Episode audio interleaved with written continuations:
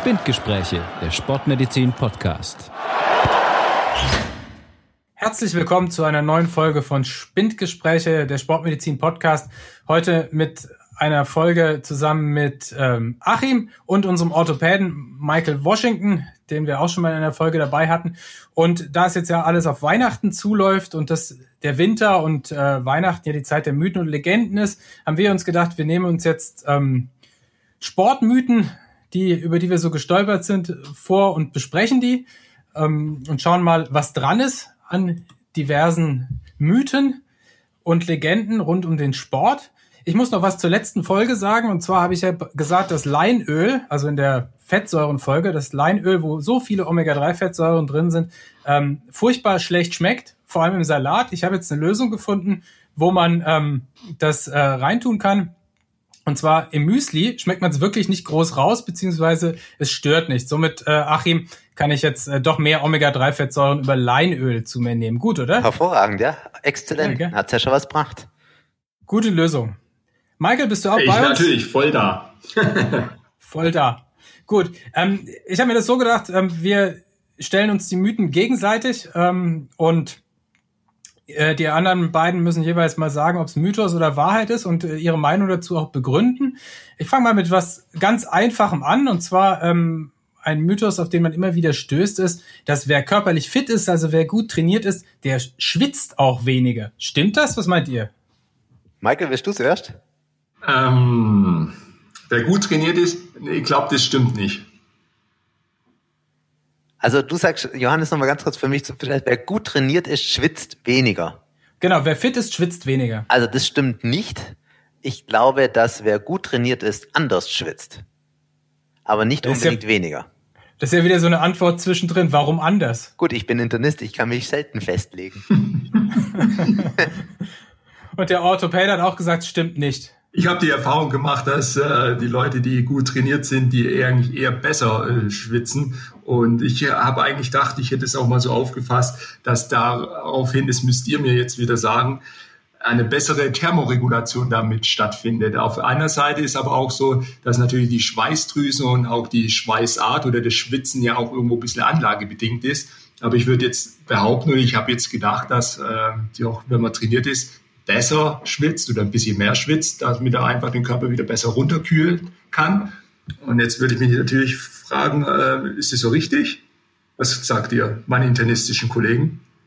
Moment, ich muss auch noch was dazu sagen. Ich glaube, dass man als Sportler wahrscheinlich sogar ein bisschen mehr schwitzt, aber weniger Salze verliert. Und, das hat mich die Werbung von Nivea gelehrt, es gibt wohl auch einen Unterschied zwischen Angstschweiß und normalem Schweiß. Die, die Deo-Werbung. Die Deo-Werbung, ja, hilft, aber nur gegen Angstschweiß, das Deo, das ist ganz wichtig. Für normalen Schweiß kannst du es nicht verwenden, nur Angstschweiß. Ah, ja. Okay. Dann nehme ich es nicht für Sport. Dann nehme ich es nur äh, vor irgendwelchen Prüfungen oder ähnlichen Situationen. Na gut, ähm, ich kläre euch mal auf, weil das ist so ein klassischer Mythos, äh, auf den die Antwort lautet Jein. Ne? Äh, ihr habt irgendwie beide recht. Ähm, und zwar, es hängt von der Betrachtungsweise ab. Wenn wir einen trainierten und einen untrainierten nebeneinander stellen und gleich intensiv beanspruchen, was heißt das jetzt? Wir ähm, messen bei beiden sozusagen die maximale Leistungsfähigkeit und bea- beanspruchen beide bei 60 Prozent ihres individuellen Maximums. Ja, könnte man ja machen. Dann schwitzt der Trainierte mehr als der Untrainierte. Also der Mythos ist in dem Beispiel dann falsch. Warum ist es so? Naja, der Trainierte leistet ja viel mehr Watt, ja, oder läuft schneller bei gleichem Prozentsatz seiner Maximalleistung, verrichtet also mehr Arbeit, erzeugt mehr Wärme und muss, um diese Wärme loszuwerden, weil es eben unser wichtigster Kühlmechanismus ist, ähm, muss mehr schwitzen. Ganz klar. Wenn wir jetzt den Trainierten und gegen den Untrainierten gleich belasten, also beide bei 10 kmh joggen lassen, dann schwitzt der Trainierte tatsächlich weniger, weil er gemessen an seiner Leistungsfähigkeit weniger belastet ist und ökonomischer unterwegs ist. Also ähm, es hängt von der Betrachtungsweise ab, ob der Trainierte mehr oder weniger schwitzt. Was allerdings, und da ähm, ist das, was sich verändert beim Trainierten, der schwitzt schneller. Das heißt, er beginnt schon viel früher mit seiner Thermoregulation. Also sobald er sich anfängt zu belasten, fängt er schon an zu schwitzen und nicht erst, wenn sozusagen seine Körperkerntemperatur relevant ansteigt, weil er das größte Ziel an dieser ganzen ähm, Temperaturregulation im Körper ist ja die äh, Körperkerntemperatur äh, möglichst lange konstant zu halten, damit man überhaupt weitermachen kann. Da sind wir ganz im Detail in unserer zweiten Folge mörderische Hitze mal drauf eingegangen, wenn du dich erinnerst, Achim. Also klassischer ähm, klassisches Jein. Ähm, wer fit ist, schwitzt weniger bei gleicher Belastung. Bei gleicher Beanspruchung schwitzt er mehr. Also das ist schon eine Anpassungsreaktion. Wer trainiert ist, hat halt auch mehr Schweißdrüsen und kann halt auch höhere Intensitäten bewältigen und die Wärme abführen. Genau, das wäre Mythos eins. Wer fit ist, schwitzt weniger. Gut, Mythos 2. Das habe ich erschlagen, ne? Ja, ich habe gerade noch mal kurz überlegt, was jetzt die, die Kernaussage ist, ob jetzt stimmt oder nicht, aber einfach nur mal drüber nachdenken. Es hängt von der Betrachtungsweise ab. Wie bei so vielen im Leben. Genau, genau. Allerdings, also das Entscheidende ist eigentlich, der Trainierte schwitzt schon früher, hat eine bessere Thermoregulation, aber der Trainierte leistet halt auch viel mehr Arbeit, bei, ähm, wenn er halt trainiert. Also es ist einfach ne, viel höherer Energieumsatz bedeutet mehr Wärme. Wir sind halt nicht besonders effizient als Maschine. Das ist wohl wahr. Das ist wohl wahr, das stimmt. Aber das, das ist eine gute Überleitung von Maschine zu Michael, oder? Ja, ich hätte jetzt eigentlich auch eine Frage an meine Internisten.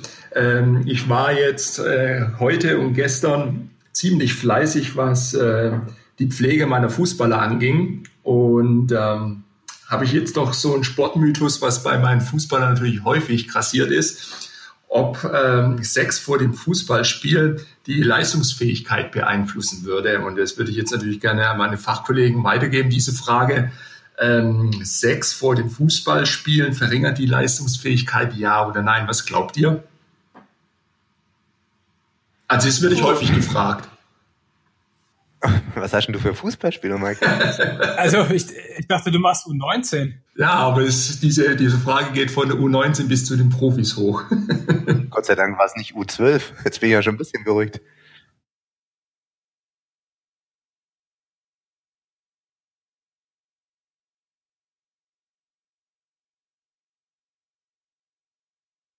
Ja? Ja, also ich denke, ich würde vielleicht auch noch mal sagen, es kommt auf die Betrachtungsweise drauf an. Es gibt ja da verschiedene Möglichkeiten, das zu praktizieren. Möglicherweise gibt es ja da auch unterschiedliche Intensitäten, vergleichbar einer sportlichen Aktivität und das mag natürlich auch einen Einfluss haben. Und man könnte vielleicht auch eine Theo, eine Parallele zu dieser Studie ziehen, wonach Fußballer, die vor dem Spiel doch irgendwie Videospiele zocken oder so, anschließend auch schlechter fokussiert sind. Vielleicht ist es da auch so noch eine mentale ähm, Ablenkung mit drin. Ja gut, aber das mit den Videospielen war ja mentale Erschöpfung und wirkt sich auf die Leistungsfähigkeit aus. Du meinst, dass die mental erschöpft sind? Ja, kann ja auch sein. Hm. Michael, wie ist es? Werden die wirklich schlechter? Ich glaube, die werden nicht schlechter. Ähm, diese Frage, die, die habe ich häufig gestellt bekommen und ich habe mich da auch äh, kundgetan, auch einmal. Und äh, es gab tatsächlich jetzt Studien, die das äh, untersucht hatten, auch äh, was das Masturbieren anging. Und äh, es wurde tatsächlich festgestellt, dass die, der Sex quasi vor dem Fußballspiel keine Auswirkung hat auf die Leistungsfähigkeit. Es wird auch nicht der Hormonhaushalt kurzfristig irgendwie wie um, umgekrempelt. Das war ja auch der Grund, was auch ähm, damals auch immer, wenn die EM ist oder die WM ist, und da war, war auch mit Diskussion, dürfen die Spielerfrauen ins Hotel, ja, nein und so. Und dann hat man das ja letztendlich auch so hingehend geöffnet, dass die durften dann auch ins Hotel gehen. Und anscheinend hat es den Spielern ganz gut getan, zumindest was die letzte WM anging. Stimmt, da war doch so eine Sache vor dem, vor dem Endspiel oder sowas. Genau. Gell? Davor war doch irgendwie, dürfen die Frauen nicht dazu und dann schon. Genau, genau. Gut, aber über den Ausflug nach Russland, das war doch EM, wollen wir gar nicht mehr reden, oder? Nee, da Meinst du, da waren zu viele Frauen dabei, oder? Weiß ich nicht. das kann sein. ja, oder es waren zu viele Videospiele. Wir haben alle ihre Playstation. Da will man gar nicht wissen, was vor dem, da will man gar nicht wissen, was vor dem Spanien-Spiel passiert ist. ja, genau. Das stimmt. Aber zumindest kann man sagen, ähm, es verringert jedenfalls nicht die Leistungsfähigkeit. Also alle, die jetzt hier Fußball spielen und am Abend nochmal schön Spaß haben wollen, äh, ist kein Problem. Das ist doch schön. Ach, eben, was hast du uns mitgebracht? Okay, mein Klassiker und ein Lieblingsthema von mir ist, hilft Magnesium gegen Krämpfe? Ja, das ist eine gute Frage. Die werde ich auch häufig gestellt in meiner orthopädischen Sprechstunde, wenn ich dann Läufer habe oder auch andere Sportler, die fragen mich, ja, ähm, jetzt habe ich einen Faserriss gekriegt, weil ich vielleicht viel zu viel verspannt bin und ähm, ob, ob man da was nehmen könnte. Und dann, puh, ja, also ich habe, also ich bin ja nur Orthopäde, aber ich denke eher, eher nicht. Ich habe das ja schon ein bisschen so mitgekriegt, dass so Magnesium und, und Calcium eigentlich nicht so viel helfen sollen, ne? Also ich glaube, das Also ich habe also ich habe ja vom Michael gelernt, dass die meisten Krämpfe an den Beinen letztlich oder die meisten Wadenkrämpfe ihre Ursache meistens im unteren Rücken haben. Über irgendwelche ähm, Blockaden und ähnliches wird da halt so eine Übererregbarkeit der Nervenfasern erreicht. Und äh, das kann Krämpfe machen. Also so jetzt ganz grob äh, gesprochen. Ich bin ja kein Orthopäde.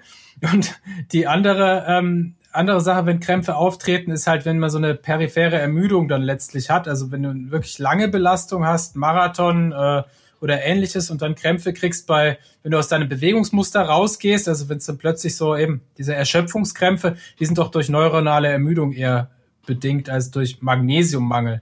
Genau. Okay, dann, dann kläre ich mal auf, oder? Ja, klär mal auf. Also auch da ist es tatsächlich eine Frage der Perspektive. Es ist so, dass Muskelkrämpfe beim Sport tatsächlich durch die Magnesiumgabe nicht gebessert werden, weil die Theorie ist ja, dass Magnesium den Muskeln hilft, wenn wir einen Mangel haben. Aber durch Sport schwitzen wir eigentlich nicht Magnesium raus und verlieren das, sondern vor allem Natrium. Das heißt, man müsste eigentlich dann Natrium zuführen. Das ist dieses berühmte Apfelschorle mit einer Messerspitze Salz rein als Behelfselektrolytnahrung oder halt professionelle Mischung. Aber da hilft Magnesium nicht. Wo Magnesium aber hilft, ist bei nächtlichen Krämpfen, weil Magnesium auch die Erregbarkeit der Muskeln äh, hemmt, also runtersetzt und man nachts oft eine Übererregbarkeit hat, wenn Leute eben empfindlich sind für die nächtlichen Krämpfe. Also es hilft sowohl als auch beim Sport nicht, bei nächtlichen Krämpfen aber schon. Ah, okay. Also bei diesen nächtlichen Wadenkrämpfen, wenn die Leute nachts hochschrecken, dann hilft Magnesium. Und diese Übererregbarkeit nachts kommt die vielleicht auch dadurch zustande, dass, dass man halt nachts, wenn die sozusagen die höheren neuronalen Zentren ähm, sozusagen abschalten, dass dann halt auch irgendwie diese Hemmung im, im Bereich des Rückenmarks halt nicht mehr da ist oder so. Also das wäre jetzt, das wäre jetzt theoretisch denkbar. Ich weiß ehrlich gesagt nicht, wie es da, dazu kommt, aber das können wir vielleicht in einer der nächsten Folgen mal auflösen und nochmal recherchieren. Genau, aber wir halten fest, äh, wenn man beim Sport häufig zu Krämpfen neigt, dann äh, nützt es nichts, Magnesium zu nehmen, bis der Durchfall einsetzt. Ja, das ist nämlich das andere Problem, ja. Dann verliert man aber tatsächlich auch Magnesium wieder mit, ja, mit anderen Elektrolyten.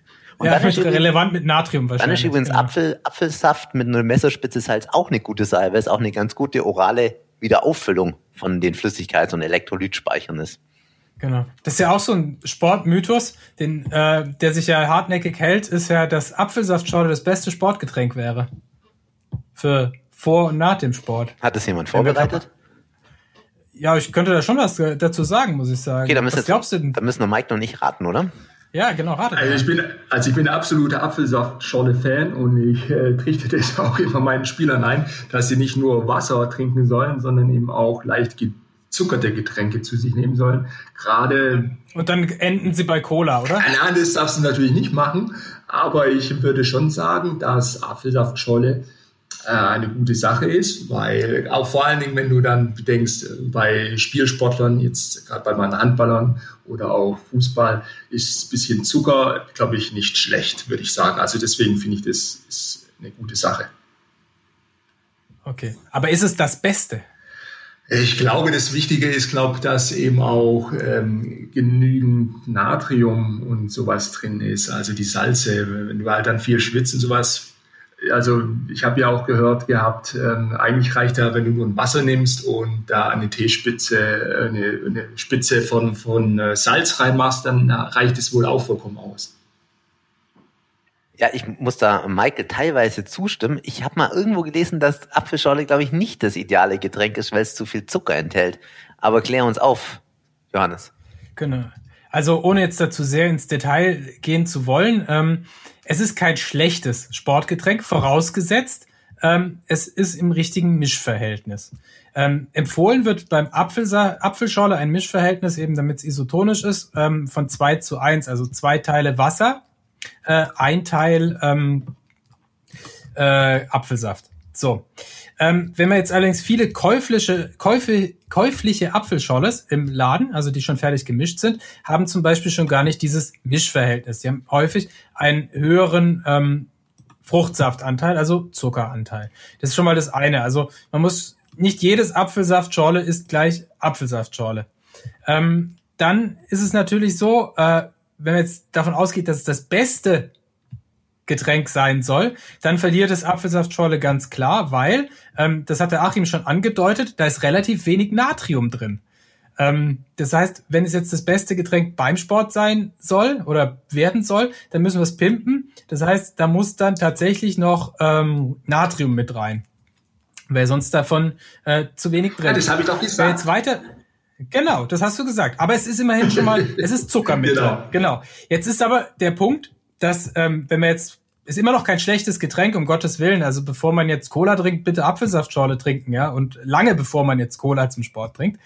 Ähm, der Zuckeranteil im Apfelschorle ne, ist aber überwiegend ähm, Fructose, also Fruchtzucker, logischerweise. Ähm, wenn man jetzt an eine Langzeitausdauerbelastung denken würde, wie einen, ich komme jetzt halt aus dem Triathlon, ist halt so, dann ist das nicht ideal, weil da brauche ich eine Mischung aus Glucose in irgendeiner Form, also es können ja auch irgendwelche Langkettigzucker sein, und Fructose, weil die Ausnahme aus dem Darm von Glucose und Fructose über unterschiedliche Transporter verlaufen. Das heißt, Apfelsaftschorle ist auch nicht der ideale Energielieferant, ja.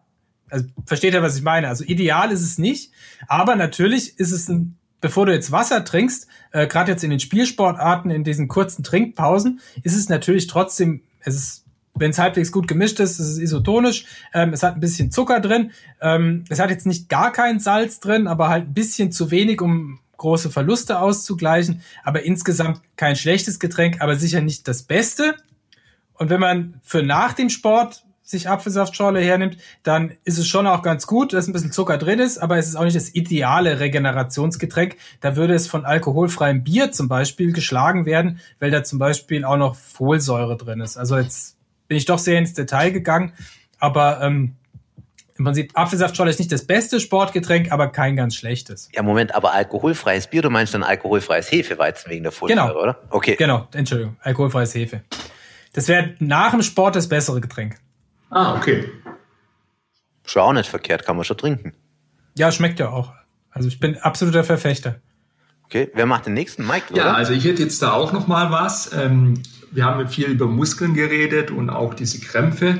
Und das ist auch häufig so ähm, bezüglich Dehnen und Aufwärmen und Dehnen schützt vor Verletzungen. Ich kann mich erinnern, das ist immer eine ewige Debatte gewesen, auch bei uns Unfallchirurgen, Orthopäden, bezüglich, tut man noch Dehnen, warm machen, ja, nein und viel Dehnen. Da würde ich jetzt mal meine Fachkollegen mal fragen, was ihr meint, ob Dehnen ohne Aufwärmen, ob das kontraproduktiv ist und ob wenn ich jetzt viel gedehnt habe, dass das auch vor, vor Verletzungen schützt. Also du meinst, wir reden jetzt, das müssen wir präzisieren, dehnen vor dem Sport oder nach dem Sport? Genau, also dehnen vor dem Sport, ob das zum Beispiel jetzt eine Verletzungspräventionsmaßnahme in Anführungszeichen ist. Und ob ich dehnen kann, auch ohne Aufwärmen und ob das eben vielleicht doch eher negativ ist, wenn ich mich jetzt einfach so stretch und einfach nur des Dehnens willst quasi. Aber das Wichtigste eigentlich ist, mh, hm, ob denen vor Verletzungen schützt.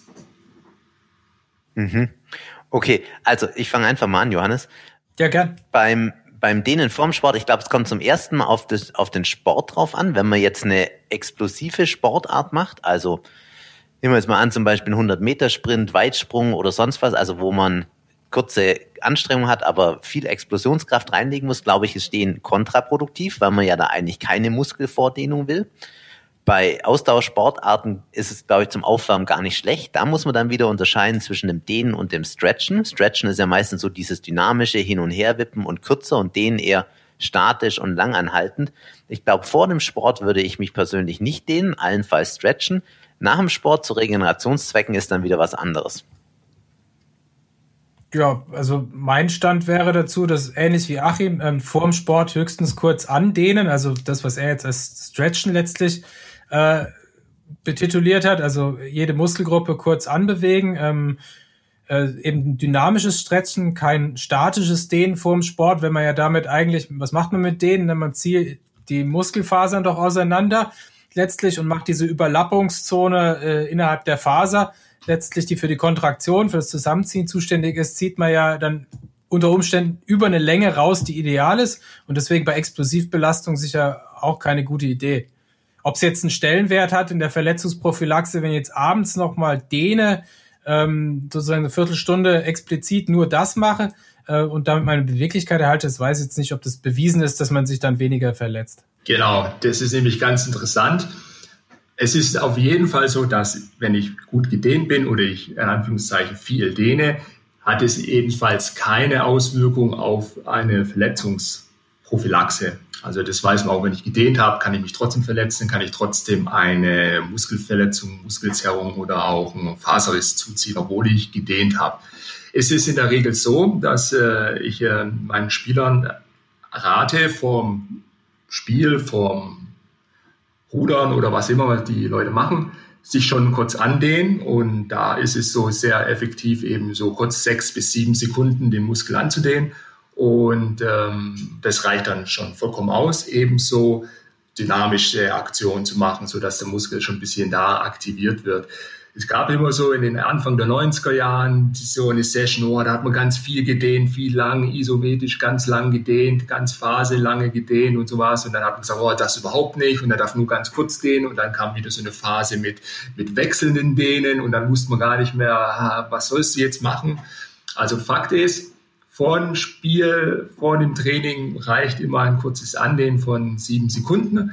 Und wenn ich jetzt aber die Range of Movement zum Beispiel verbessern möchte, das bedeutet, ich möchte den Bewegungsumfang von eines Gelenkes verbessern, äh, dann bedeutet es schon eher lang dehnen. Und dann bin ich bei 20, 25 Sekunden Haltedauer von der Muskulatur. Und dann ist es effektiv natürlich nach dem Warmmachen oder wenn ich schon eben, eben auf Betriebstemperatur gekommen bin, weil nämlich dann der Muskel auch viel elastischer ist und viel besser mit der Stoffwechselsituation zurechtkommt. Weil äh, wir wissen, dass wenn ich einen Muskel dehne, ist es auf, auf der einen Seite ein Stress auch für den Muskel und Stress mag der Muskel nicht. Und wenn er Stress verspürt, der Muskel, verkrampft er auch. Und ähm, dann wird der Muskel auch schlechter mit Blut versorgt. Und deswegen ist halt das Problem, dass man dann schon sagt, nee, der Muskel soll schon warm sein, die Gefäße sollen warm sein, die Kapillarisierung soll gut sein, die Durchblutung soll gut sein und dann mache ich eine schöne lange Dehn-Session, um dann vielleicht meine Beweglichkeit zu verbessern, Range of Movement zu verbessern. Ja, und da ist. Aber dann ist es eine eigene Trainingseinheit, ne? Also quasi, wenn Ziel des Trainingseinheit die Beweglichkeitsverbesserung ist, dann ist es so eine lange Dehnungseinheit und nicht äh, als Teil eines darauffolgenden genau. äh, Belastungstrainings. Genau, genau, weil dann bist du ja eine Weile beschäftigt, wenn du pro Muskelgruppe jeweils dann 25 Sekunden das halten musst und das machst du dann zwei bis drei Mal, sollst du das ja dann machen. Äh, ja, ich erinnere mich an den Schulsport der 90er Jahre. Also wo man immer, äh, ja, jetzt geht ihr euch mal warm laufen und dann wird noch gedehnt und ja, mindestens 30 Sekunden schön den Quadrizeps genau, genau. und dann immer, äh, immer an der Wand von der Turnhalle schön schieben und sowas, die Wade aufdehnen und immer ewig. Genau. Ewig. Und das ist jetzt quasi Quatsch. Quatsch. Vorm, Gut, fand ich damals schon doof. Genau, vor dem Warmmachen, vor dem Spiel, ganz klar. Kurze Dehnphase ist okay. Und wenn ich die Range of Movement verbessern möchte, dann eben nach dem Warmmachen. Und ähm, was wollte ich noch dazu sagen? Ah, heile, nein. Alzheimer ist schon. Ja, dann überleg mal, während, während Achim was dazu sagt. Ja, Michael, ich habe mal eine Frage.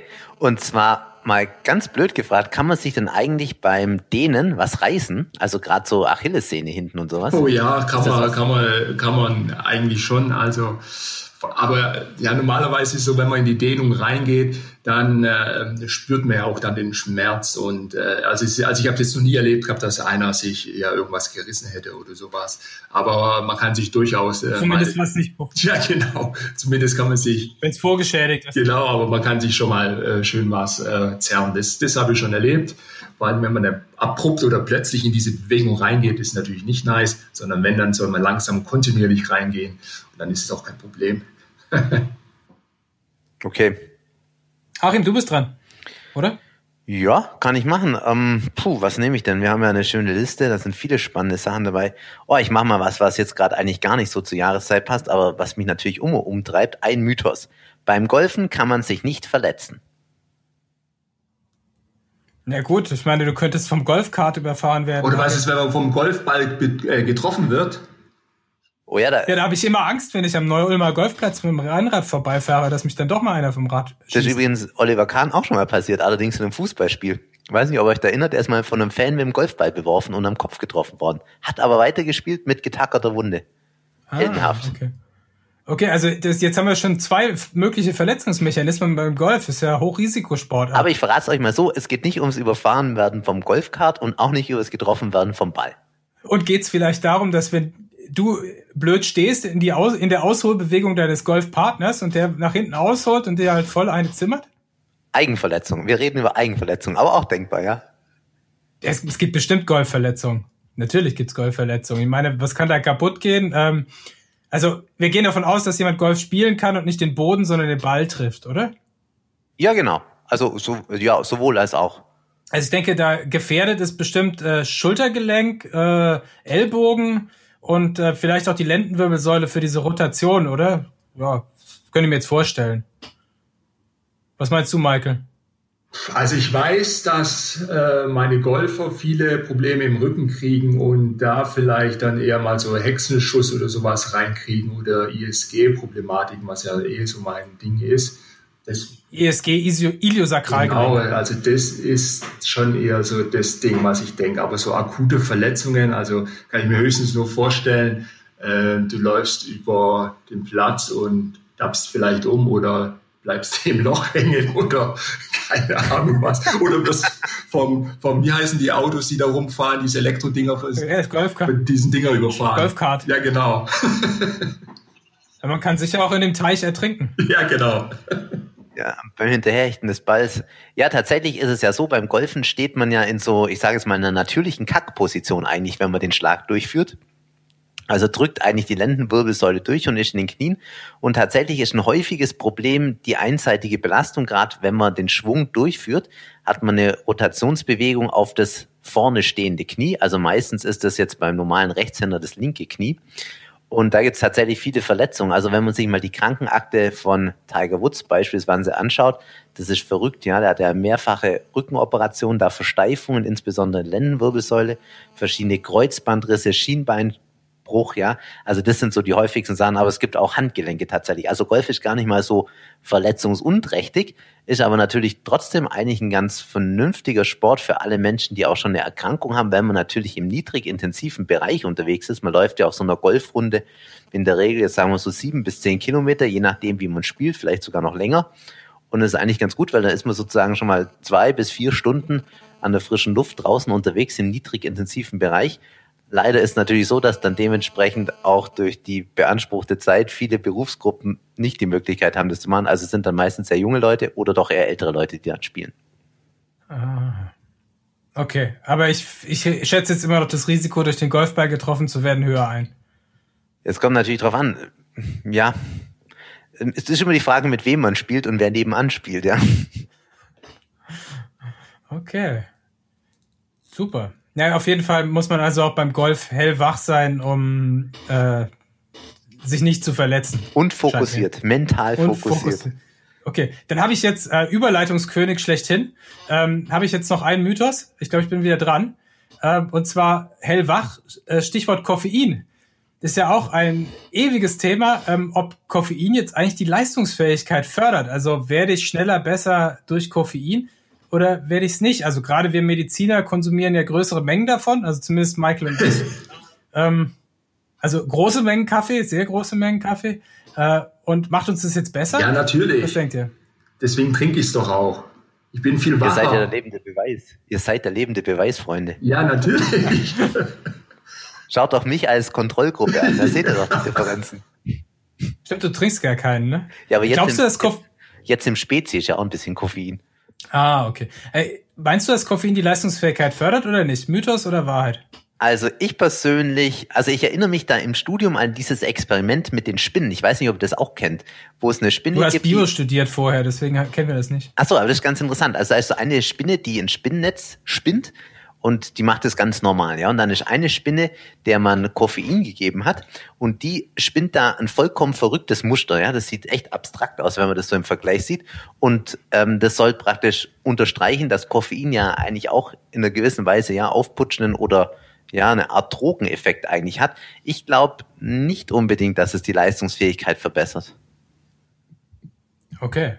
Also haben wir völlig gegenteilige Meinung. Das ist schön. Also ich glaube, das hilft schon. Also, weil ich kriege das ja auch immer mit von meinen, meinen Ruderern. Ich war ja letztes Jahr in, in Boston und äh, war da an der Northeastern University, habe da Ruderer auch mal besucht. Und da war das wohl gang und gäbe. Die haben sich viel so Koffein-Tabletten und Zeugs reingezwitschert. Und ich glaube schon, dass die Koffeineinnahme schon ein bisschen was bringt, was gerade vielleicht im Ausdauerbereich ist. Weil ich weiß auch, Koffein hemmt irgendwie in der Zelle irgendwie so ein, na, das muss, musst ihr mir wieder ein bisschen erzählen, irgendwie Phosphokinase oder irgendwie sowas was für den Stoffwechsel irgendwie wichtig ist. Und da habe ich dann, also da denke ich dann doch, dass Koffein was Positives ist. Genau, also um äh, den Re äh, der Mechanismus, den du gesucht hast, das ist ein Adenosinrezeptor. Ja, genau, das war das. Genau, Das war das Wort, das Mike auf der das, Zunge lag, ja. ja, genau das, was er gesucht hat. So, also, äh, soll ich es aufklären? Auf jeden Fall. Ja. Vor allem im Ausdauersport ist es untersucht, es steigert tatsächlich die Jawohl, habe ich recht Leistungsfähigkeit. gehabt. Ähm, und zwar äh, hat man das, also es gibt einige Studien, die keine Vorteile gesehen haben, vor allem ähm, in früheren Jahren, die neueren Studien gehen eigentlich, also 2018, ähm, gehen eigentlich davon aus, dass es schon einen Effekt hat. Untersucht worden ist es äh, einerseits beim Radfahren, ähm, es ist untersucht worden beim 10-Kilometer-Lauf, es ist über die Marathon-Distanz untersucht worden und so weiter. Ähm, jetzt noch kurze Schätzfrage. Wie groß ist der Effekt? Was glaubt ihr? Wie viel Prozent besser macht's mich vielleicht?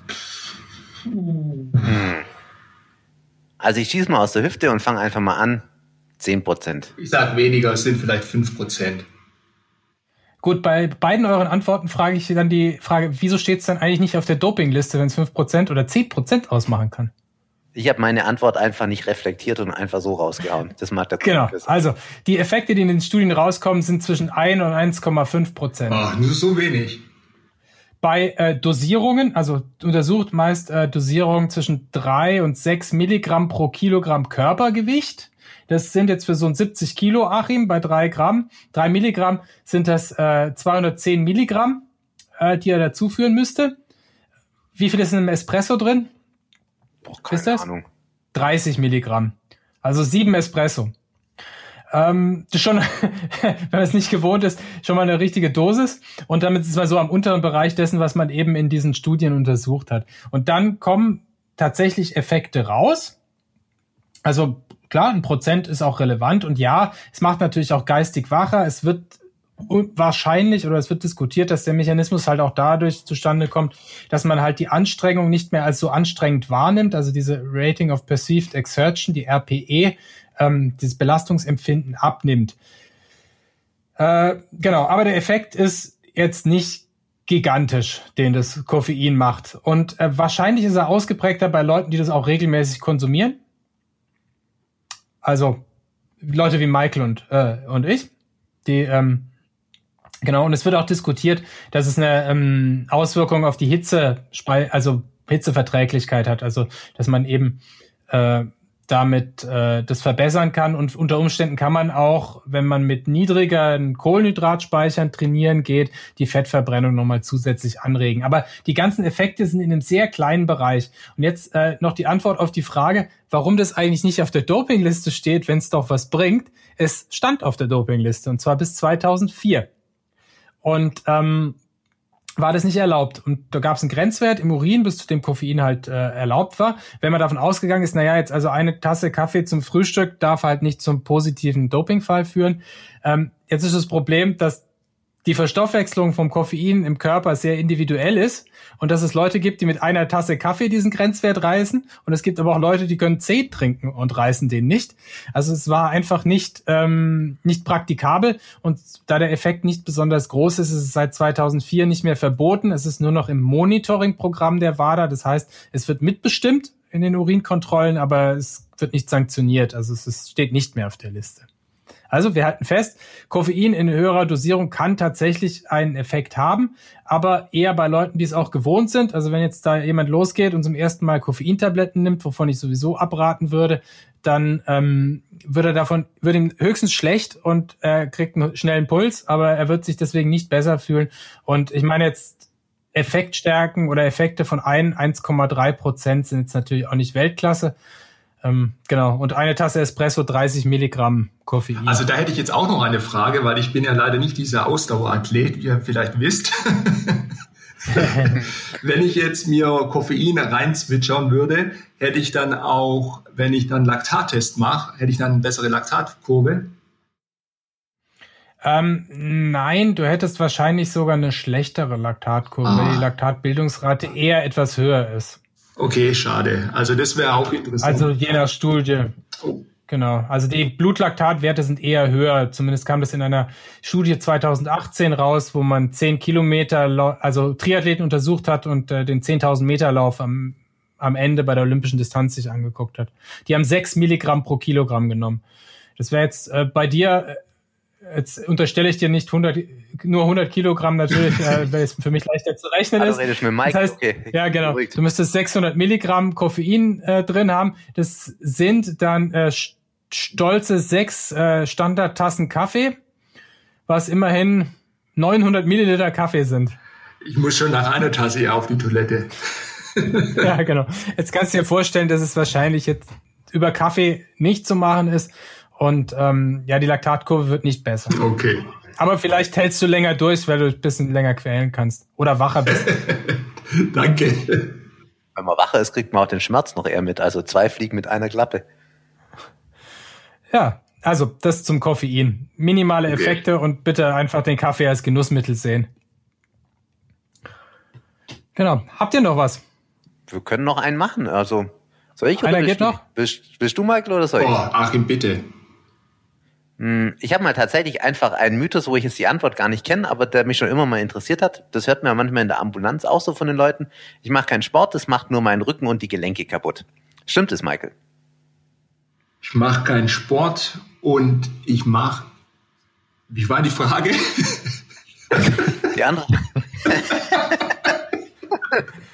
Also Sport macht den Rücken und die Gelenke kaputt, war im Prinzip ja, die Frage. Dann, Deswegen mach mal besser ja, keinen. Genau, äh, da muss ich sagen, ja, stimmt schon. Äh, komm, dann muss man natürlich differenzieren, äh, wie viel ich Sport mache. Und wir wissen eigentlich alle, ähm, derjenige, der zu viel Sport macht, da ist es auch nicht gut dann macht er tatsächlich den Rücken und Gelenke kaputt. Aber wenn ich einen moderaten Sport mache, dann ist es natürlich gesund. Und das ist auch das, was eigentlich die breite Masse machen soll. Die sollen gesunden Sport machen, laufen und dadurch werden die Gelenke gekräftigt, beziehungsweise die Muskulatur werden gekräftigt und ähm, die Statik wird verändert. Also deswegen ist Sport machen schon eine, glaube, das ist auch durch alle Bank, durch gesamten Studien eigentlich schon belegt worden, dass dieser moderate Sport äh, gesund ist natürlich.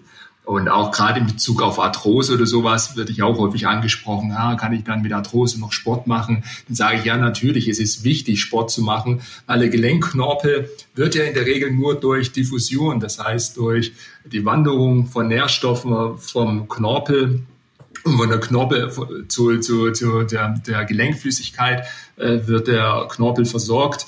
Und wenn ich dann da jetzt noch inaktiv bin und ich dann quasi in Anführungszeichen den Knorpel nicht belaste durch, durch mechanischen Druck, wie jetzt Laufen oder sowas, dann ist der Stoffwechsel im Knorpel auch heruntergesetzt und das Gleiche trifft natürlich dann auch für die Wirbelsäule auch zu.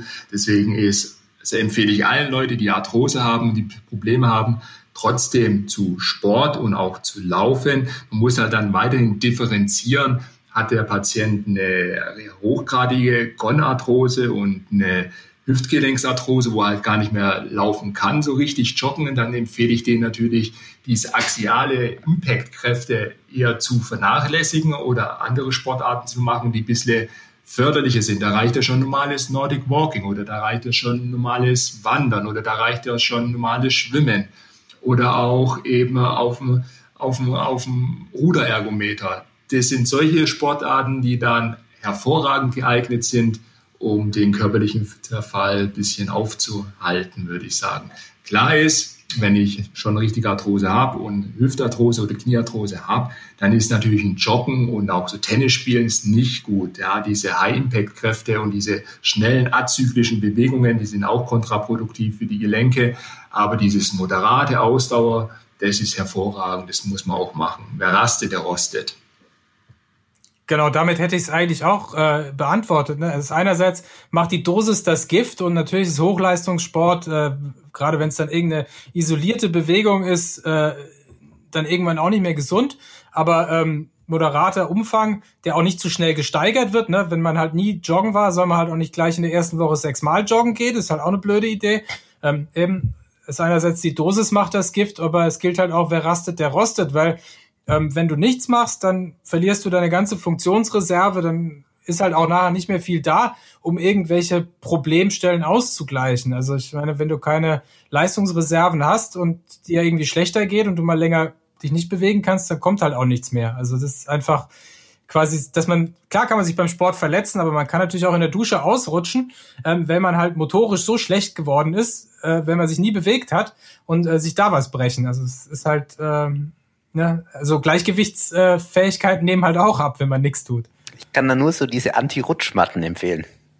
Ja, ich weiß, du hast dein Haus schon äh, quasi für äh, sturzsicher, sturzsicher. Sturzsicher ja, und für, für nichts tun umgebaut. Es gibt ja auch spezielle Sturzprotektoren in der Unterwäsche für die Hüfte.